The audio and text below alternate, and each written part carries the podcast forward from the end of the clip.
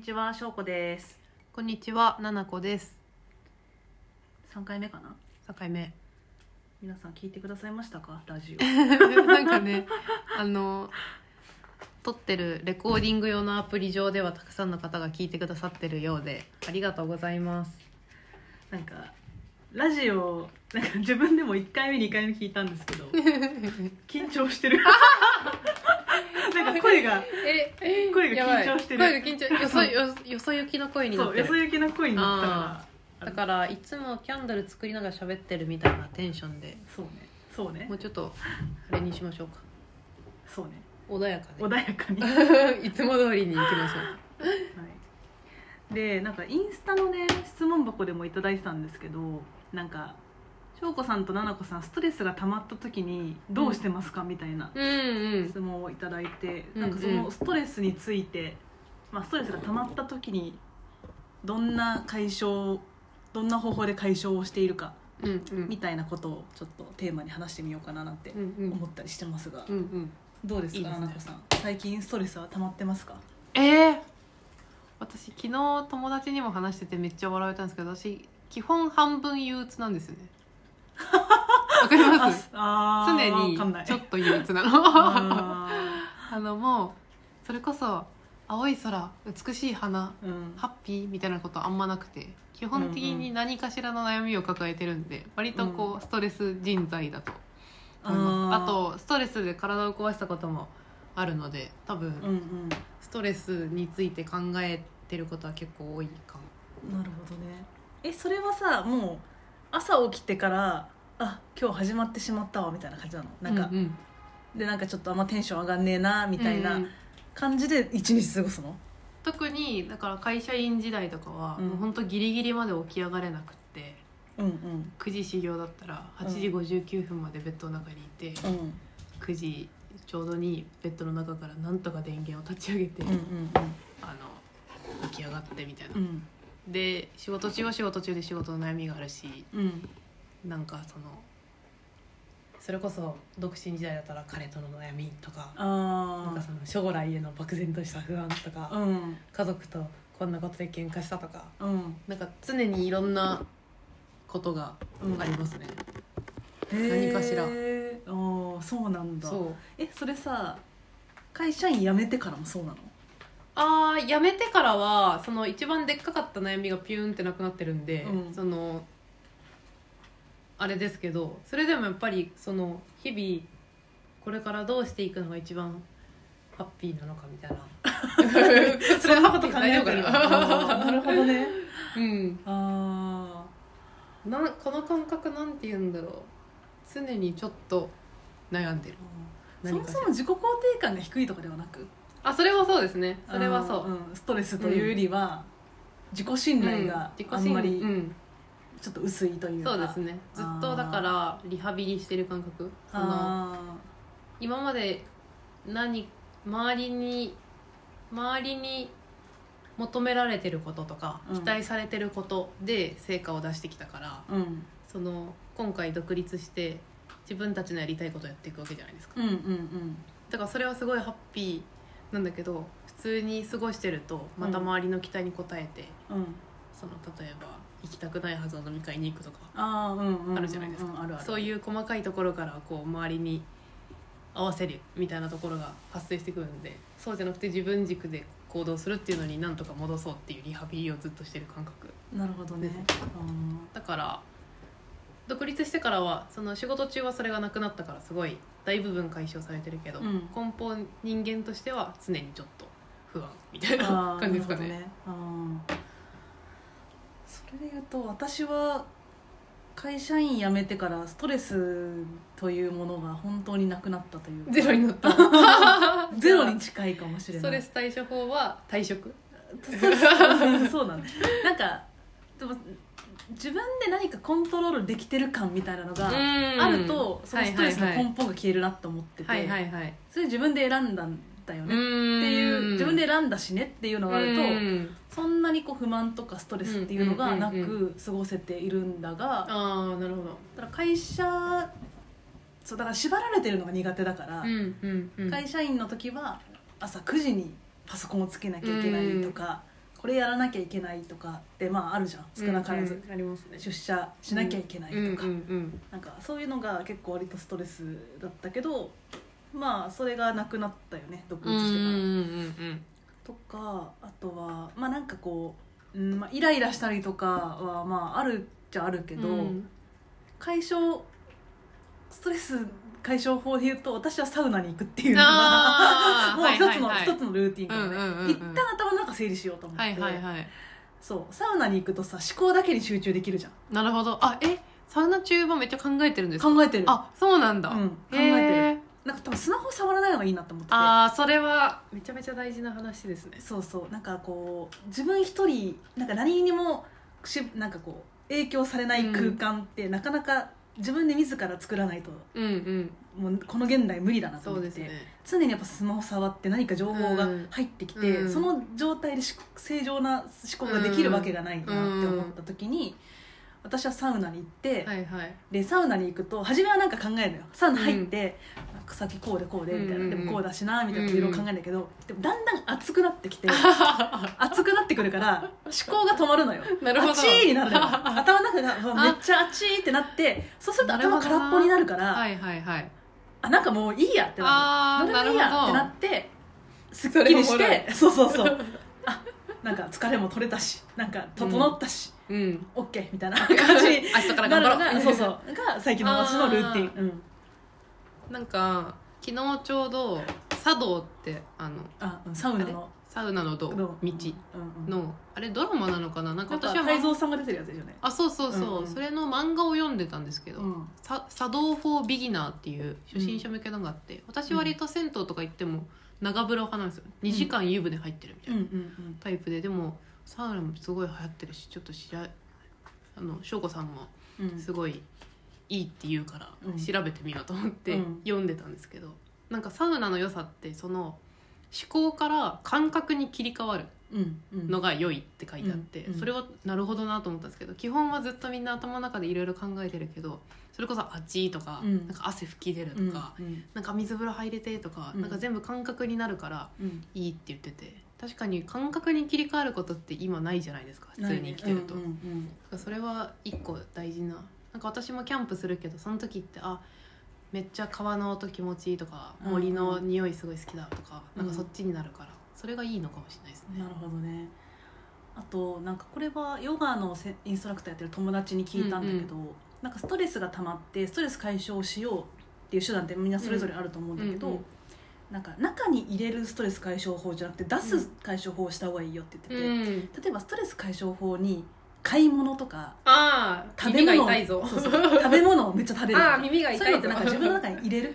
うんうん。入れることだけど、うんうん。それって結局何も満たされないから、うん出すことをした方がいいってう言ってて、ん。例えばそれこそサウナ行って汗をかくとか、カラオケ行って大声を出すとかうちに秘めてるものを出す方が、はいはいはいあのストレス解消法になるよみたいな。逆に溜め込んじゃうと、うんうん。買うとか食べるってやる、うん。やっちゃうとなんかこう溜まってく感覚が、うんそうよどんじゃうよどんじゃうから、うん。まあ、それちょっとヨガの思考なのか分かんないけど、うん。その友達はとにかく出すことを意識した方がいいってう言ってた。ん。まあ結構印象的だったから私も結構ストレス解消法に買い物とか爆食いしたりとかは、まあ、今でもたまにやっちゃったりはするんだけど、なんかそれを聞いてから割と、まあ、さっきも言ったけどサウナに行くとかは結構してるかも、なるほど。うん確かにそれやってからまだね入れたかったらねそうそうそうそう。のサウナ行ってそれでもやっぱり欲しいと思ったら買うとかね。それワンクッション挟んでもいいですそうそうそうかな。なるほど確かにそのちょっとヨガわかんないですけどピラティス私通ってるんですけどピラティスでも先に息吐くところからって言わあそうねれますね。出すってういうんのは出す大事かも。出すのが大事なのかもしれない。それは次爆買いしたくなったらちょっと思い思い出 そう。でも何よりもストレスをためないことの方が大事だけどね。回避そうですね。回避する方うがん。多分大事で、えまあ。しおこさんは何が一番ストレスになると今理解してるんですか？自分で、うん。自分なんか多分人によってストレスフルな環境とかって違うじゃないですか、うんうんうん。そうだね。なんか基本的か 基本的になんか自分のやろうと思やりたいことを妨げられたりとか、うんうん口を出されたりとか、うん。干渉されることがめちゃくちゃ私はストレスになるから、それで言うと例えばなんかうーんまあ、会社員時代はまさにそうだよね。だからほん本当はキャンドルの授業頑張りたかったけど、うんうん。これがあるからうまく動けなくてストレスとか、うんうんうんなんか誰かになんかなんか言われたとか、うんうんうん。そんな関係ないじゃんっていう外野がなんか口を挟んできたりとか、はいはいはいはいそういうのは割とストレスになりやすい。なるほど。自分で自由にできない感覚みたいなのは割と。アンコントローラブルな状態。そうそうそうそうそうそれはこうしたいのにこうできないみたいなのがうん。私は割とストレスになりやすい、はいはいはい。うん。私もそれはあるの。あとあのーやんなきゃいけないことがスケジュールに落ちてない時私すごいストレスですあー。わかる。これ最近すごいハックしてるんですけど。うん。あのやんなきゃいけないって分かってることが具体の行動に落とせてない時って頭の中にあるのにそのいつかやんなきゃいけないってあるじゃないですかずっと食ってるじゃないですか脳の脳のキャパを。うん。それなのにちゃんとスケジュールに落としてない時とかはめちゃめちゃストレス。うんうん。多分結構夢の中でそれに対してのことが出てきてわーって起きるとかあるんですけど、それ割とその手近なところでというか、うん。なんかもう仕事がストレスだから退職しましょうとかそういうなんかこうドラスティックな対処法じゃなくて、うん。まず一個これはすごい大きかったなと思いますな最近。るほどね。ああそれはわかるな。ちょっと、まあ、でもなうん私でもタスクに落ちてなかったとしても割と早く全部消化したい人だから、うん。なんだろうこれちょっと7個と違うかもしれないけど、確かに落ちてないのは気持ち悪いんだけど、うん。落とす前にもうやっちゃうからああなるほど。あんまりりなんかあれやんなきゃこれやんなきゃまあちょっとはあるけど、うん。そんなにはいはいはここはい苦苦じゃないっていうか、ああえそれなんか誰かがやるのを待例えば何かが納品されるのを待ってる状態とかの時は？納品されるの待ってる状態。例えば。例えばその会社員の時に資料みんなで作るってなって、うん。その資料の骨子は上司が作るとかでうんうん待ってる、うん。でその後自分が手を動かして作るみたいな、うんうん時ってコッシュが決まってないってこと？そうそうそうそう。あでやんなきゃいけないことは明確にあるけど、うん。まだ着手できないみたいなことはもう頭からポイってしてるってこと。あいやそれはストレスそれは嫌だ。ガイドラインを作作りたいと思うな。だからあれよね。あのこの前お金借りたあの会社でお金借りた時うに事業計画書作ろうってなって、うんうん私初めにバーッとコッシュを作って、うんうん。ここは7個お願いねっていう,、うんそうですね。それが決まってないのが嫌だ、うんう。んうんうんそういうことかな。確かに確かに。だからそれを自分が先先導してやれるのは大丈夫だけどうんそのそれを待ってるみたいな。待ってるのは嫌だ、うん。確かに。ああ確かにそれはあるかも。なあとなんだろうな。あんまりないかもなストレス。そうかそれ羨ましい。いやなんだろうん。自分で決めれないとかっていうのも嫌だかもうね、ん。なんか、うん、だからそうだね。アンコントローラブルなことかな。でもなんかストレスの内容変わってきたかもしれないです。なんか嘘、新卒の時うん、頃とかって、うん。なんかあの表彰されてる先輩たちみたいになりたいみたいな。うん。なんかそのお世話になった先輩たちにこんな賞取りましたって報告に行きたいみたいなのがあって。うん。でもなんかそんな表彰されたいっていう動機でやる仕事なんか到底表彰されるようなものにはならなくて、そのっていうのでだから理想としてる自分と自分がやれてる仕事の乖離にすごいストレスがある。とかうんうんうん。はありました、あー。今はもうないけど。ああなるほどね。自分ああなるほどね。でもそれ健全なストレスじゃない？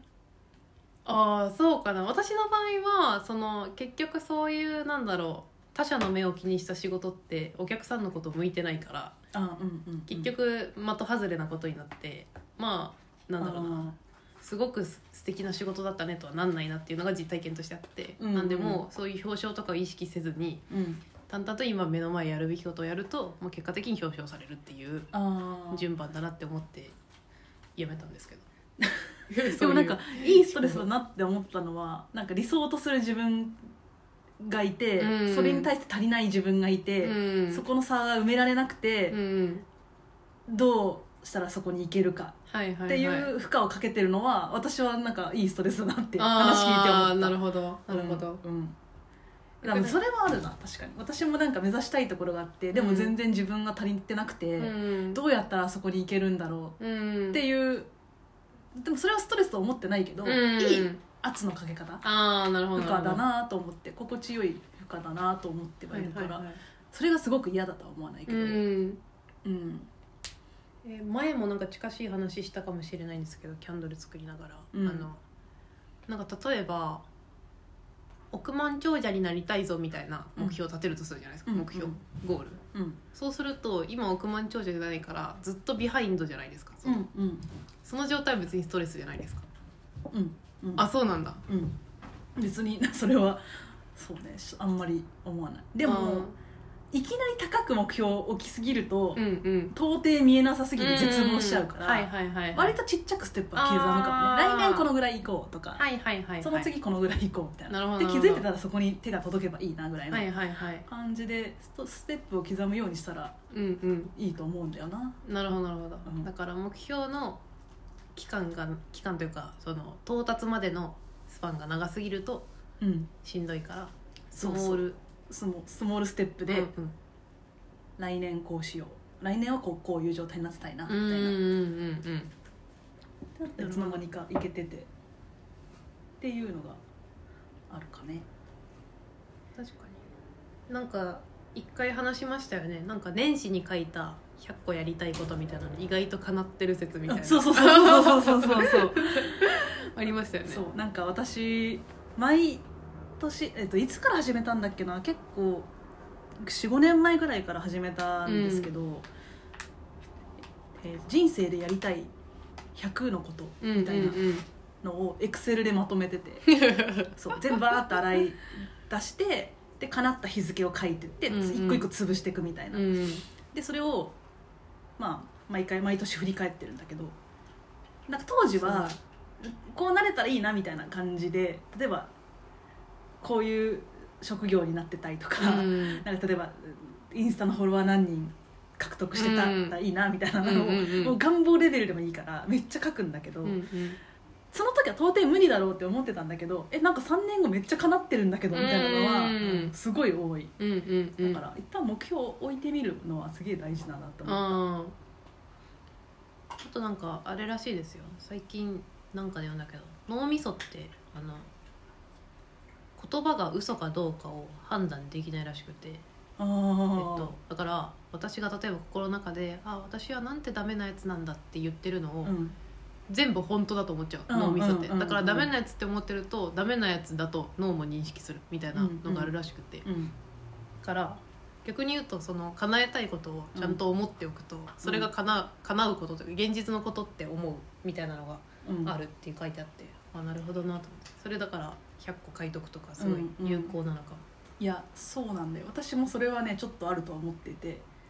潜在意識に働きかけてるかもしれないけど。寝てる間に叶うみたいな、インスタライブでも言ったんだよな私。なんかお金のその資産運用のうん。一番初めのインスタライブ撮ってた時になんか結構私バカだからこれを理解できないと思ってましたお金のこととか、うん。なんか結構割と自分を卑下したコメントがうん。なんかちらほらあったのよ、うんうん。なんか頭が良くなくてもできますかとか。なんかなるほど。そうそう。なんかでもなんか自分が頭が悪いとか、うん。自分にはできないって初めから思うと永遠とできないじゃん、うん。からなんか本当にこ言霊だから、うん。なんかそういうのは思わない方がいいよみたいなことを言ったことがあって、えー、なるほど。うん多分ねそうそうそうなんだと思うん。確かにだからまあ私のストレスはそうやってずっと二十数年すり込んじゃった言霊を書き換えてるから。プロセスだからしんどいかもしれないですね。う、うん、あとはさそういうそうだね。自分なんてとかちょっとこう自己肯定感がうん。こう、やや低めややうん。とても低いうん。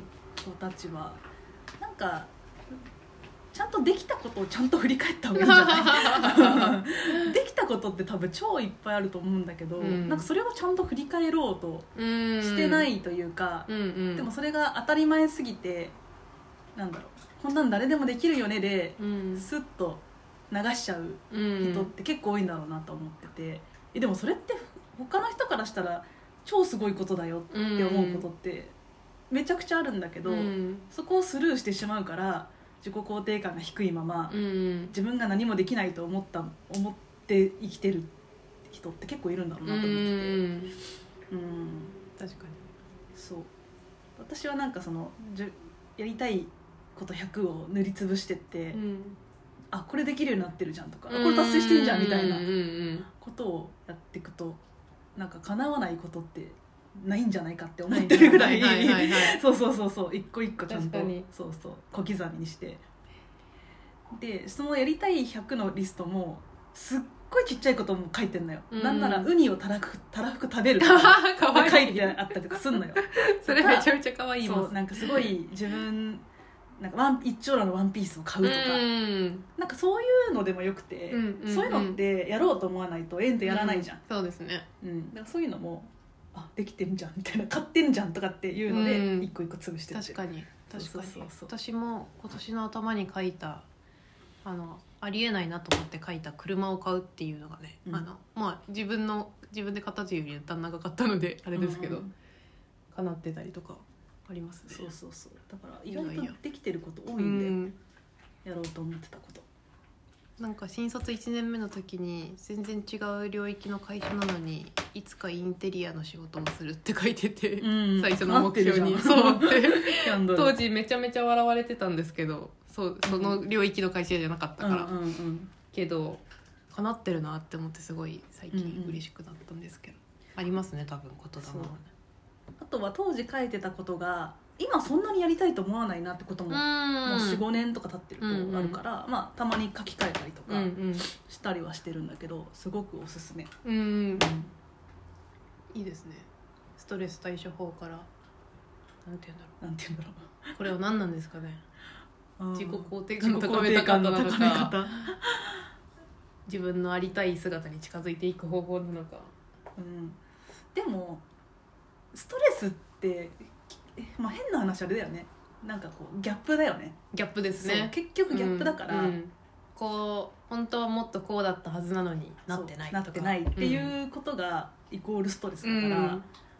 こう自分の思い通りになってる状態を作ることが、ストレスをそもそもためないうん。生き方になるから、そうですね。確かに。そういう状態を作るにはどうしたらいいんだろうっていうと、うん。そういうハウはあるようんうんね。うん。うん。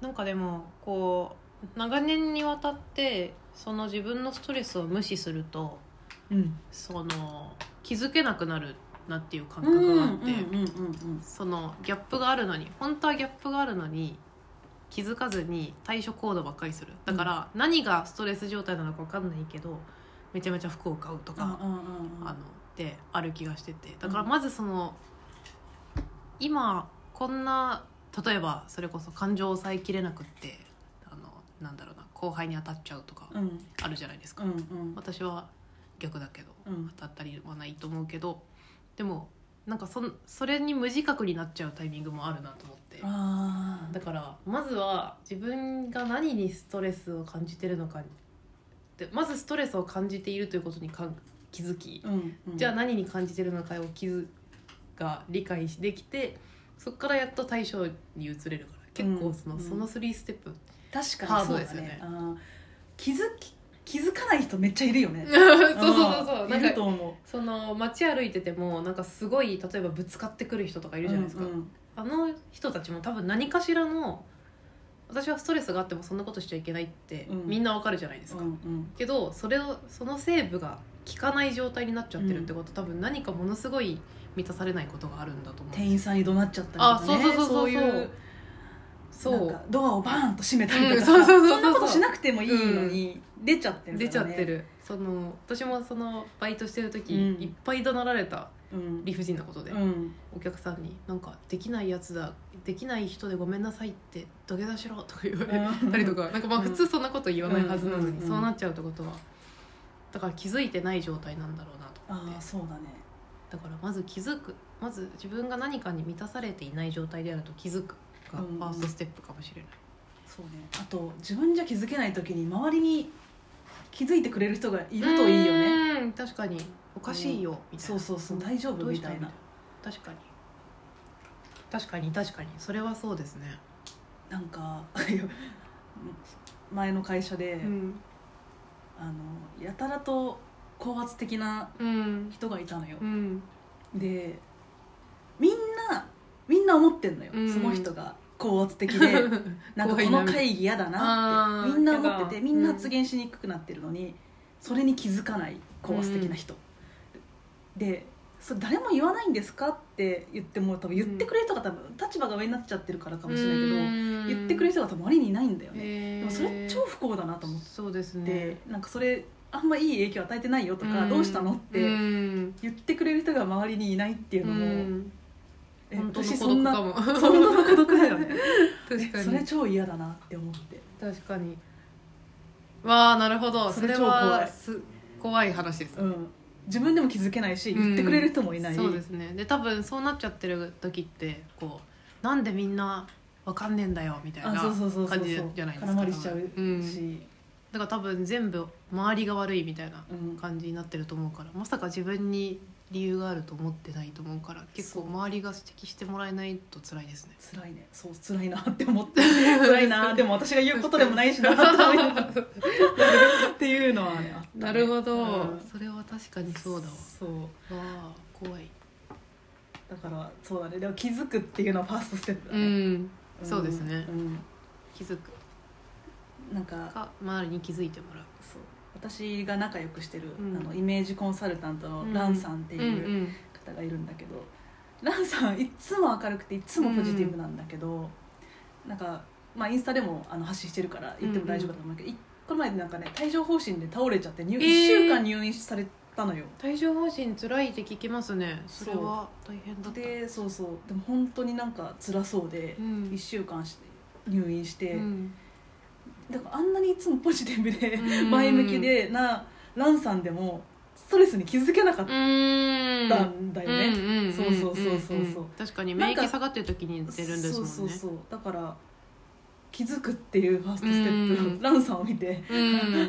な何かしら多分抱えてたことがあるだと思うし、うん。何かしらあったんだと思うけど。そうそうそう。だからそれはめっちゃわかるな。体に出ちゃうっていう。ん体に出ちゃうんですよね先に。そうそうそう。体に出ちゃう。出ちゃう。確かに。だからそうね。何かしらで気づけるといいよね,、うんそうですね。まず出る前になんか心に聞いてみて、うん。ちょっと辛いのかどうなのかっていうのを、でもその行動割とパターン化されてるじゃないですか。ストレス行動って、うん。爆食い爆買い、うん。私爆買いですけど、うん爆買いとかなんかなんだろうな。飲み歩くとか、うん。わかんないけど。いくつかあるからそれが出てる時に「親」ってその「親 私はまたこの量買っているが何今度はなんだ」みたいなあ風になれると良いのかも。ーなんだろうねストレスコードあとあれだよね男遊びするとか。確かに確かに言いますね。あの一旦見境なく。あの自己肯定感を上げてんだか下げてんだかわからないけど。求められるるって自分には価値があると思いたいとか、思いたい。一旦思いたい。爆食い爆食いは私も結構しちゃうんだよな、うん。ちょっと前までは結構あったな、ありま私もすぐカップ麺食べちゃう。そうジャンキーなものを、うんジャンキーになりますよね。そうジャンキーになる。ジャンキーになる。なんか疲れた時にてりてりてり玉を2個,、うん。二個た爆食いした。最高。た りとかしてたな。言ってましたね、うん。あのねそうそうねまあ、それができるのもハッピーですけどね。確かにね。可愛いもんじゃないですかてり玉可愛いもんだね2個食べるなんか。なんだろう爆買いしちゃってあのカードの請求が何百万になったとかじゃないから。あーでもその後自己嫌悪に落ちるかどうかじゃない。あなんかてり玉食べて、うん。あよかった。なんか満たされたわ、はいはい明日から頑張ろうって思えば、うん、行ったねよみたいなね、そうそう別にいいんだけど確かにやばい確かに。食べちゃったみたいな、うん、止まらないみたいな。なんかその負のループにはまっちゃうとなるほどなるほど。厳しいかもしれないけどちゃんとそれが満たされた行動なのかどうなのかっていうのはいは一個はいはいはい大事かもねストレス解消確かに。確かに、うんだからちゃんと発散できてるのかもそうそうそう。う確かにそうですね。だからストレス溜まったからもうずっと欲しかったあれ買ってやったわみたいな、うん。ああよかったまたうん。明日から仕事頑張ろうって思えば別にいいんじゃない、そうですね。うん。確かに、まあ爆買いしてた当時はあの全然着ない服とか買っちゃってたんで完全に悪い、うん。悪いパターンでしたけど。確かに爆買いしたくなった時に買うものリストとかそうね作っとけばいいのかな。そうねそうね。あの愛犬のトイレシーツとか。どんだけ爆 どんだけ爆買いしても大丈夫みたいなですね。じゃあまず気づくっていうことと、うん。まあ、まずストレスをためない状態にだからした方がいいってことか。気づストレスがあると気づくそのストレスがどこから来るのかを理解してそれがたまらない状況を自分でできる限り作る。うんうんうん。でもうそれがさっき言ってた翔子さんみたいな自分でコントロールできない範囲が大きいことがストレスとかあるんだったらもう退職しなきゃいけないかもしれないし。もうないそう。かもしれないしあの人間関係から来てるって思ったらじゃあその人間関係をどう解消するのか、うん。その周りに相談して確かにそれはどうしようもないねってなったら部署を移動するとかもあるかもしれないし。うん、うん。もうどうしようもないことだと割り切ってできる限り少しの時間で済む一緒に過ごす時間が済むようにするとかもあるかもしれないし、っうんうん。うんていう対処に移っていく。ね。で対処行動をしちゃってったら、えーその後良かったってなるんだったらいいけど自己嫌悪に陥っちゃうんだったらそのループは断ち切ろう。断ち切ろうだね。うん。うんうん。そうねだそうです。質問箱くださった方。ね皆さんのストレス対処法も知りたいですね。ねこれは。ずっとアップデートしていきたいですね。はい。私たちはそんな感じで日々ストレスと戦っています。戦ってます。あの他の質問もぜひねいただけたらと思いますので、はい。こんな感じでゆるりと回答しますので質問箱に。はい、概要欄にあの Google フォームを貼り付けているのでこんなこと聞いてみたいよとかこんなテーマで話してほしいよとかあればあのお気軽にいただけたら私たちも嬉しいなと思いますので、はい、です。ぜひいただけたらと思います。思います。あとはあれですねこれはちょっと宣伝になっちゃいますけど11月1日からジグエオもホリデーコレクションが確かにはいそうです、始まりますのでぜひジグエオのインスタ等々もチェックしていただけたら嬉しいなと思います今ちょうど我が家で準備してたところですけどそうそうそうそう。めちゃめちゃいい香りができましたね。めちゃめちゃいい香りができたしあのビジュアルもねブラウンとダークブラウンとベージュのうんラベルで「マームと夜」っていう2つができますのであの並べてほしい。定番にしたいぐらい好き,、ね 好きな香りなので。そうめちゃめちゃ好きですね私は。そうそう。ちょっと好評だったらね、うん。定番化もねうん。検討したいなと思ったりはしています、したいです。なので皆さんぜひご意見いただけたら嬉しいです。はい、あとは今ハンドソープもハンドソープハンドボディーソープも作ってるんですけど、それの香りもすごくいいものが上がってきたのでこれはぶち上がりまぶちすねぶち上がった。ぶち上がりましたねさっき。はい。なのでそれもちょっと来年になっちゃうかもしれないそんでけど、うですすね。来年来年は確定ですね来年は確定さそう。来年のもう春。もう春年の瀬近づいてきた。春ぐらいになるとは思いますが、それもすごい楽しみにしていただけたらと思います、ずっとボディーソープジプシーしてたのでついにおそうだね気に入りが、はいはい。ではじゃあ第3回こちらで終わりにしたいと思います。皆さん最後までお聞きいただきましてありがとうございました。ありがとうございました。失礼します。失礼します。失礼します。社会人みたいですね、うん